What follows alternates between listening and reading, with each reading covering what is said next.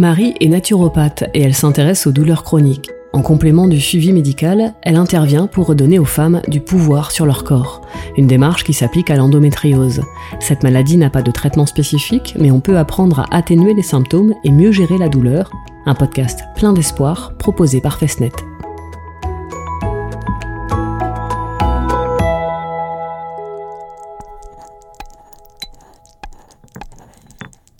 Alors moi je m'appelle Marie Troubet, euh, je suis naturopathe, je suis spécialisée dans l'accompagnement du féminin. L'endométriose se définit en fait comme la présence en dehors de la cavité utérine de tissus semblables euh, à la muqueuse utérine. Ce tissu-là va donc subir tous les cycles, euh, bah, les fluctuations hormonales et les modifications hormonales. Aujourd'hui, on parle vraiment de trois types d'endométriose, on parle plus de stades. Donc on a tout d'abord l'endométriose superficielle.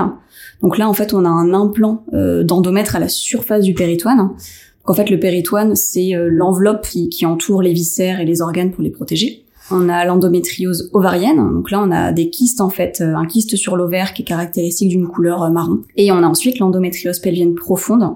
Là pour le coup ce sont des lésions qui viennent s'infiltrer en profondeur. On les retrouve notamment bah, sur les ligaments utérosacrés, le cul-de-sac vaginal, les intestins, le rectum, la vessie, le côlon, et même parfois on en trouve au niveau du poumon. Ça remonte énormément. À noter qu'il n'y a vraiment pas de corrélation entre l'intensité de la douleur et le type d'endométriose. Euh, les endométrioses euh, superficielles peuvent même être extrêmement douloureuses parce qu'elles viennent toucher des nerfs. Et chaque endométriose est différente à tel point qu'on a même des endométrioses silencieuses où pour le coup on n'a pas de symptômes et on vient vraiment découvrir son endométriose euh, bah, un petit peu au hasard d'un bilan de fertilité par exemple. Selon l'INSERM, il y a quand même 10% des personnes possédant un appareil génital féminin qui sont touchées par l'endométriose. Donc quand même une personne sur 10 au minimum je dis au minimum parce que forcément, il y a beaucoup d'endométrioses qui sont pas encore diagnostiquées. En moyenne, on met 7 ans euh, à, à, se faire diagnostiquer une endométriose. Et aujourd'hui, malheureusement, il n'existe pas de traitement spécifique pour cette maladie. Les parcours euh, d'endométriose sont vraiment divers et variés. Certaines personnes ont la chance d'être diagnostiquées assez vite parce qu'elles tombent directement sur la bonne personne euh, qui va vraiment se dire ok euh, là il y a telle et telle douleur, il y a douleur au moment des règles, dyspareunie donc douleur au moment du rapport sexuel pénétratif. On a des troubles digestifs, on a voilà toutes ces choses là directement on va aller faire les examens qu'il faut et on va regarder. Mais à côté de ça, il y a des personnes qui sont en errance médicale parce que on va se retrouver euh, face parfois à des, du personnel médical en fait qui est pas formé euh, tout simplement et euh, qui va bah, rétorquer à ces personnes-là Vraiment le classique, c'est normal d'avoir mal pendant tes règles, non c'est rien du tout, bah tiens prends la pilule et puis voilà. Et ça malheureusement ça vient repousser encore et encore et encore le diagnostic et la prise en charge. Sachant qu'en plus, il faut comprendre que quand on est atteint d'endométriose, prendre un rendez-vous médical parfois un mois, trois mois, six mois en avance, c'est très long. Pour peu que le jour du rendez-vous médical, on soit dans l'incapacité d'y aller euh, parce qu'en en fait, on fait une crise, on doit repousser le rendez-vous, on y retourne. Enfin, bon, en fait, tout ça, c'est beaucoup d'énergie. On y va, on nous dit non, c'est dans ta tête, euh, il se passe rien. En fait, au bout d'un moment, il y a un découragement. C'est et puis ça a un coût aussi tout ça en fait. À chaque fois qu'on nous oriente vers un spécialiste, va faire une échographie, va faire, ce... enfin, c'est, ça peut vraiment être très très long et si on tombe pas sur les bonnes personnes, on peut vraiment être se sentir hyper abandonné quoi. Au niveau des symptômes, euh, on a pour habitude de dire qu'il n'y a pas une endométriose mais des endométrioses. Euh, et ça c'est parce que chaque endométriose est différente pour le coup. Après le symptôme principal clairement c'est la douleur. On va avoir une dysménorrhée, donc euh, des douleurs pendant les règles, dyspareunie, donc douleurs pendant le, le rapport sexuel pénétratif, des douleurs pelviennes, des douleurs lors de la défécation, des difficultés à uriner, douleurs abdominales, troubles digestifs, vomissements, perte de connaissance, infertilité, fatigue chronique aussi, euh, on l'oublie euh, pas mal, mais euh, elle est bien là, sciatique, lombalgie également. Et clairement, dans la majorité des cas, ces douleurs-là, sont invalidantes en fait. Hein. Elles entraînent une incapacité pendant plusieurs jours, voire en continu en fait, parce que la douleur, elle va venir au moment des changements hormonaux. Donc euh, ça veut dire au moment de l'ovulation et au moment de, de, de l'approche des règles et pendant les règles. Ce qui veut dire qu'en fait, euh, on a plusieurs jours pendant l'ovulation où euh, on souffre, on a peut-être une fenêtre de quelques jours où ça va à peu près, et ensuite on tombe directement dans la, dans la phase prémenstruelle où on souffre, pendant les règles où on souffre, et après voilà, on a de nouveau une petite phase potentiellement où ça va un petit peu mieux, mais euh, clairement ça peut être ça peut être tout le temps. Ça peut différer déjà de mois en mois. Hein. Il y a des mois où ça peut à peu près aller, d'autres pas du tout. Euh, parfois ça peut aller euh, aussi en croissance, c'est-à-dire que chaque mois, c'est pire chaque mois. Et après les symptômes diffèrent vraiment d'une personne à une autre, et c'est pour ça que la prise en charge est compliquée, que le diagnostic est si compliqué hein, pour. Alors quand on pense souffrir d'endométriose ou quand on souffre d'ailleurs euh, plus largement, euh, le ou la médecin généraliste, gynéco ou sage-femme est en mesure de pouvoir orienter le diagnostic lors de la consultation. C'est-à-dire qu'on va venir se plaindre de douleurs de règles, de douleurs pendant les rapports sexuels, de troubles digestifs, urinaires, de saignements anarchiques. Et euh, là, euh, le professionnel ou la professionnelle va vraiment pouvoir orienter ensuite vers des examens complémentaires. Donc, dans un premier temps, en fait, ce sera échographie, IRM, hystérographie. Après, pas de panique. Hein. Bien heureusement, toutes les personnes qui souffrent pendant leurs règles ne sont pas atteintes d'endométriose mais ce qui est sûr, c'est qu'il faut pas hésiter à les consulter. Pour trouver des professionnels pour, euh, pour vous accompagner là-dedans, on peut trouver des listes de ces personnes-là qui sont vraiment reconnues compétentes pour l'endométriose. Euh, notamment, je pense au site d'Endo France. Euh, vous pouvez, je sais vous pouvez contacter l'association directement et elles vont vous réorienter vers un ou une spécialiste près de chez vous. Vous avez aussi le, le site du Lab de l'Endo qui propose en fait un annuaire de professionnels qui peuvent vous accompagner une fois le diagnostic posé donc bien sûr, vous avez des naturopathes, mais vous avez aussi des ostéos, des kinésios, des profs de yoga, de la médecine chinoise, des sexologues, etc. Ça permet vraiment de gagner en temps et aussi en confiance, euh, parce que ces professionnels sont un petit peu validés euh, par ces assos-là. Et c'est hyper important, après le diagnostic aussi, de se faire accompagner par les médecines complémentaires. On a un vrai impact euh, dans la qualité de vie, dans le confort et dans la gestion de la douleur. Parce que je le rappelle, il n'y a pas de traitement médical pour cette maladie, donc il faut vraiment penser, penser à ces, ces médecines complémentaires. Il faut savoir que déjà dans un tiers des cas, l'endométriose est superficielle. Ça veut dire que l'accompagnement justement bah, de ces médecines complémentaires-là va vraiment permettre de trouver un équilibre et de regagner une qualité de vie qui permettra après de stabiliser et de diminuer les symptômes. Lorsque l'endométriose pour le coup est sévère, euh, le suivi médical est nécessaire pour une prise en charge hein, qui va être personnalisée et adaptée. Les traitements euh, médicaux, pour le coup, on va avoir le traitement hormonal qui va euh, bah, arrêter les règles. On va avoir également un traitement hormonal qui va déclencher une, une ménopause artificielle et ensuite le traitement chirurgical. Dans tous ces cas-là, de toute façon, la naturo va vraiment venir accompagner la maladie, peu importe le choix du traitement. Déjà, dans un premier temps, pour euh, accompagner cette pathologie-là et le traitement choisi, on va déjà travailler sur l'environnement pour agir sur l'épigénétique. Pour faire simple, l'épigénétique, c'est vraiment la variation de l'activité des gènes qui va être induite par l'environnement extérieur. C'est la part en fait qui est réversible euh, de notre génétique. Il y a beaucoup d'études euh, aujourd'hui qui existent là-dessus et c'est vraiment un levier hyper important beaucoup de pathologies d'ailleurs. Donc pour agir sur ça, on va faire la chasse aux perturbateurs endocriniens, aux ondes électromagnétiques, les emballages plastiques divers en tout genre, les cosmétiques, les produits ménagers, les protections périodiques, l'eau filtrée aussi, hein, l'eau du robinet qui est polluée, tout simplement parce que ces perturbateurs endocriniens-là viennent troubler notre système endocrinien, euh, soit en prenant sa place, soit en rajoutant euh, des, hormones en fait euh, à notre corps. Donc déjà, on va vraiment beaucoup, beaucoup travailler là-dessus. Euh, ensuite, dans l'endométriose, on a euh, la plupart du temps une problématique d'hyperœstrogénie.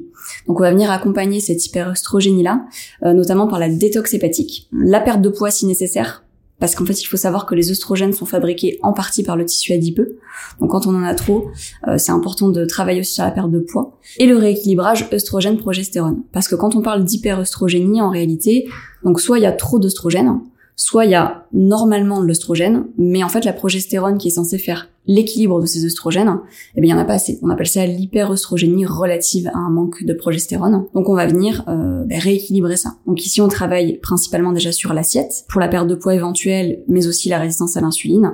On accompagne avec la micronutrition pour venir soutenir la détox et avec la phytothérapie pour équilibrer les hormones. Ensuite, on a un autre axe qui est très important, c'est la gestion de l'inflammation et de l'oxydation. Parce que quand il y a inflammation, il y a oxydation. Et l'endométriose, c'est une pathologie très inflammatoire pour le coup. Donc là, on va vraiment venir mettre l'accent sur les oméga 3, les oméga 6, bourrache, onagre, les petits poissons gras qui sont très riches en, acides gras précurseurs de, de prostaglandines qui sont anti-inflammatoires et on va venir diminuer euh, en parallèle les produits pro-inflammatoires, par exemple les produits laitiers, le gluten, les eaux de cuisson, ce genre de choses. On a aussi un accompagnement émotionnel qui est hyper important par la phyto, l'aroma, l'écoute, le soutien, la visualisation positive, des postures de yoga, euh, la reconnexion à son féminin blessé aussi. Moi, je crois que c'est très très important de placer la sphère émotionnelle vraiment au même niveau que le corps physique. Euh, bien sûr, faut éteindre le feu de la douleur, ça c'est indispensable. Mais l'impact de notre féminité blessée sur notre corps physique est hyper grand. Et c'est là d'ailleurs que les cercles de parole, pour le coup, sont, selon moi, euh, un outil extrêmement puissant de guérison. Et ensuite, selon le traitement choisi, s'il y a traitement choisi, on va venir accompagner cette prise de traitement médical là. Donc toujours la détox hépatique, parce que bah, quand on vient rajouter du médicament euh, au travail déjà du foie, bah, il travaille encore plus, donc on vient vraiment accompagner ça. Donc euh, les classiques, hein, artichaut, radis noir, romarin, etc. Les troubles circulatoires s'il y a aussi avec la phyto, les effets secondaires de la ménopause artificielle, donc euh, bouffée de chaleur, ostéoporose, dépression, sécheresse cutanée et muqueuse, tout ça, on vient vraiment l'accompagner avec la naturo, donc micronutrition, l'assiette, la phyto. Dans tous les cas, moi là, je vous donne vraiment des, des clés globales, mais chaque accompagnement est différent, encore une fois, parce que chaque endométriose, surtout chaque personne est unique. Donc vraiment, le but, c'est d'avancer ensemble, progressivement, main dans la main. C'est individualisé, c'est holistique. Vraiment, on s'adapte à la personne et à sa vie. C'est le plus important. Alors la naturopathie, au même titre que beaucoup de, de, médecines complémentaires, a un vrai impact sur la qualité de vie parce que pour le coup, on vient vraiment travailler en complémentarité avec la médecine allopathique, avec la médecine euh, classique, euh, qui vient euh, soigner le symptôme qui va essayer de trouver un traitement, qui va essayer d'arrêter la progression de la maladie.